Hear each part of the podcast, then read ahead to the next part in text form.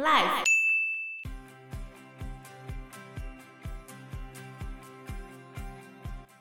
一九八四里面有一个非常重要的名言，就是谁控制了过去，谁就控制未来；谁控制现在，就控制了过去。改写了历史，嗯，你就控制了未来。谁控制现在，你就控制了过去，因为你有权去改写历史。Hello，大家好，我是 Joe，我是 Fana，我是 Anna。在一九八四里面，算是少数的精英领导着一群没有受教育的无产阶级。你必须要有一些中等阶级的那些人来去维持这样的运作。那那些中等阶级的人，他们可能就是要去改写一些历史，要把一些东西改成政府要的样子。所以你可以看到，乔治·欧威尔在一九四九年写这一部小说的时候，其实是受到当时候的技术限制。他们统治无产阶级的方式是用彩票啊、酒精、色情这些。依照现在技术，他不需要这个了，他只要给线上游戏 抽奖的卡池跟扭蛋。比如说，你花了大把的钞票去换游戏里面的一个道具装扮。的确，你也抽到啦。那问题是，这个东西在现实社会中有任何作用吗？根本没办法干嘛。哦。然后新一代的人接收到的是被改写过的历史嘛？所以现在全中国的年轻人没有人知道六四事件啊。对啊，完全没有一个人知道。他们的历史课本没有教到，他们的网络搜寻被屏蔽了，他们没有办法接收到外面的讯息啊。除非他们要翻墙，可是你翻墙也要看政府会不会抓你啊。如果政府抓你的话，你翻墙也会被抓。那你要怎么知道事实的真相？那假如他们今天出国的话，然后别人跟他们提醒这件事情，然后他完全不知道，然后就借由可能这个过程知道那件事情，那他们还会相信吗？要看人。人类有一个心理机制，就是不会去相信科学讲出来的结果。为什么你用科学的数据无法说服别人？因为他们已经被洗脑。不是被洗脑，是人类在演化的过程中，这个世界有很多很多的资讯要灌到我们大脑里面。可是我们为了要简化这些资讯，我们会用直觉来裁剪掉这些资讯的内容。所以我们宁可相信直觉，而不愿意相信科学的原因在于科学。他的思考理路跟我们原先演化过来的这个直觉的思考理路是不一样的。网络谣传宣称把这些香菜泡在热水中变成香菜水就能喝下肚，甚至宣称可以排毒、减少洗肾次数，但这一切都是假。因为香菜水哈，在我们滤出的过程中，其实会有一些电解质。其中包含钾离子，那因为钾离子在很多肾病的族群来说，由于钾离子是靠肾脏所代谢的，所以呢，当你钾离子摄取过多，我们担心的是会产生高血钾的并发症。那有时候高血钾的并发症对于肾病的患者来说是非常致命而且立即的。直觉它讲究的是资讯的删减，那这个删减的方式是怎么来的？是你原先固定的思考架构。所以政府只要把你原先的思考架构给你架好之后，你的脑子就会自动屏蔽科学或者从其他管道而来的资讯。我们现在身处的这个时代是一个假新闻、假讯息、假讯息饱和式轰炸的状况。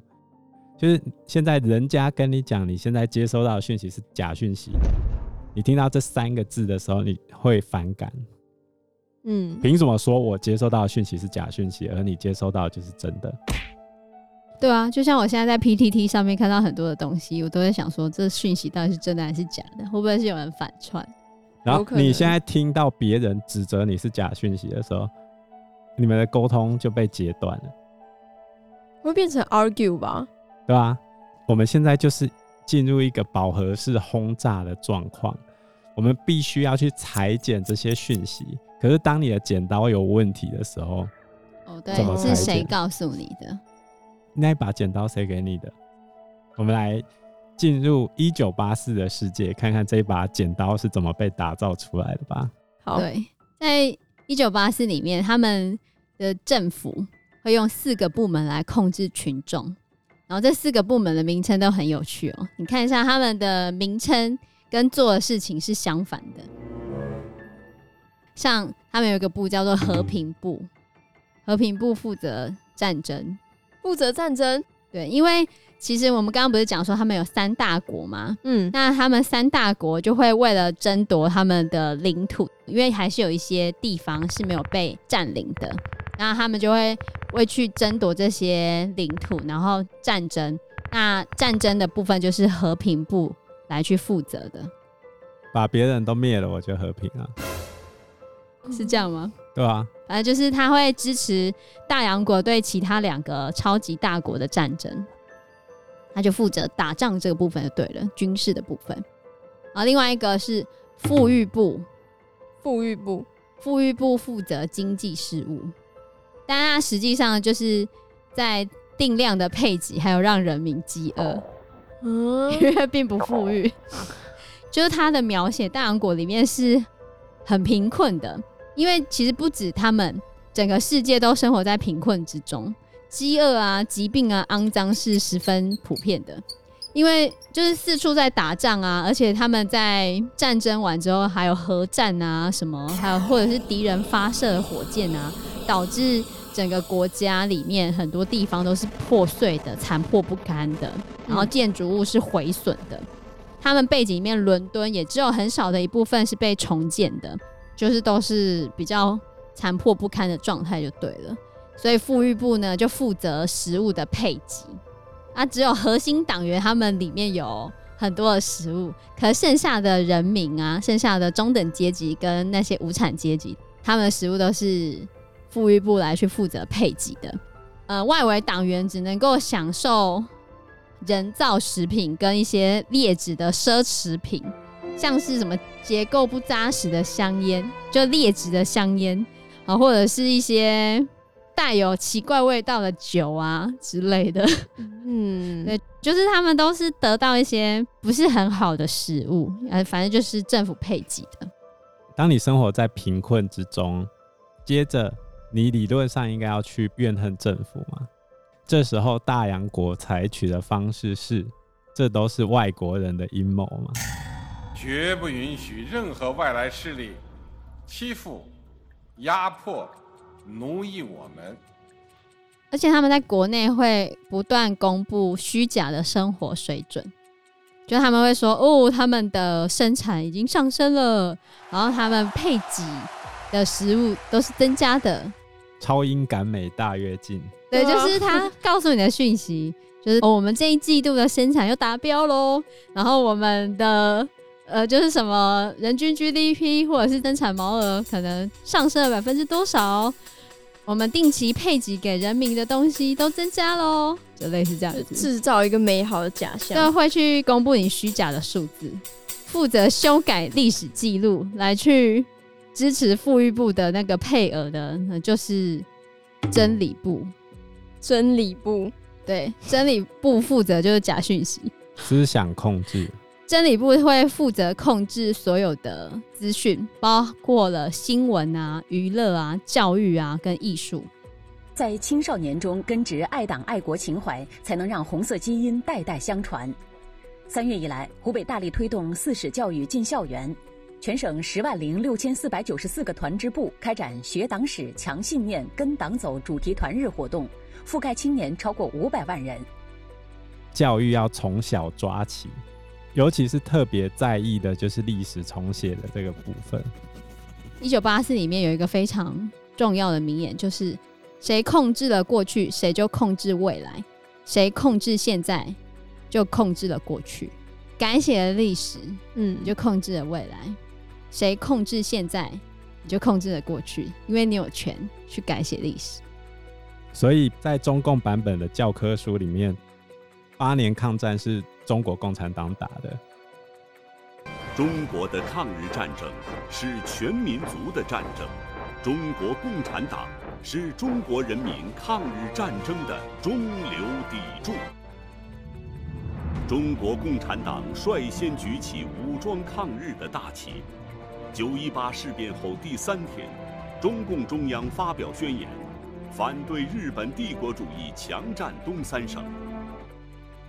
中国人民在白山黑水间的奋起抵抗，成为十四年中国抗日战争的起点，揭开了世界反法西斯战争的序幕。然后他的人民还真的都相信，相信、啊，相信啊，真心相信这件事情。那我是很好奇，假如今天有人跟他们说这全部都是假的，他们有什么反应？我就说他们的剪刀就是那个样，他会把你跟他讲的话直接剪除啊。而且也有可能他们出去之前，他们就会被打预防针，说外面会有很多人跟你说，你原本接受到讯息是假的，你不要相信他们。那当然会有人是。就是他真的理解到他以前接受的就是假讯息，然后他跳脱出来，他就辱华了。这个国家充满了谎言。就那个游牧人生的那个导演赵婷，赵婷。不过媒体宠儿却在一夕之间人人喊打。原来最近有网友发现，赵婷过去受访曾说中国是个遍地谎言的国家，遭中国网友痛批入华。and uh, there's a word called nomad in there. I, I think an understanding and try to see the world from the other person's perspective is the only way we can survive as a species. 在采访的过程中，记者就问他说：“你为什么离开中国？”他说：“因为这个国家充满了谎言。”他就入华了，因为要彻底剪除这些不合规定的言论跟想法。啊、你不能怀疑国家在说谎，所以他们里面的真理部就会负责去纠正那些历史记录，那些历史记录会被放到真理部，真理部再去改写成政府想要让人民知道的部分。